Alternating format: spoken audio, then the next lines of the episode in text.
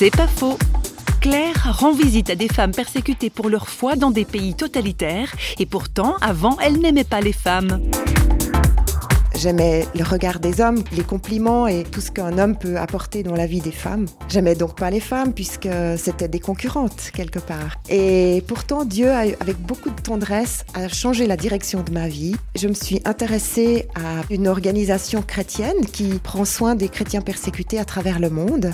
J'ai été beaucoup touchée par les, les histoires de ces femmes et de ces hommes qui vivaient des choses très difficiles. Je me suis dit, mais ça, c'est une cause qui me tient à cœur et je désire prier, je désire m'engager il y a un voyage de femmes, et si je prenais le risque de partir qu'avec des femmes, dans un voyage de femmes pour des femmes, c'était un grand euh, pas euh, que j'aurais jamais imaginé quelques années auparavant.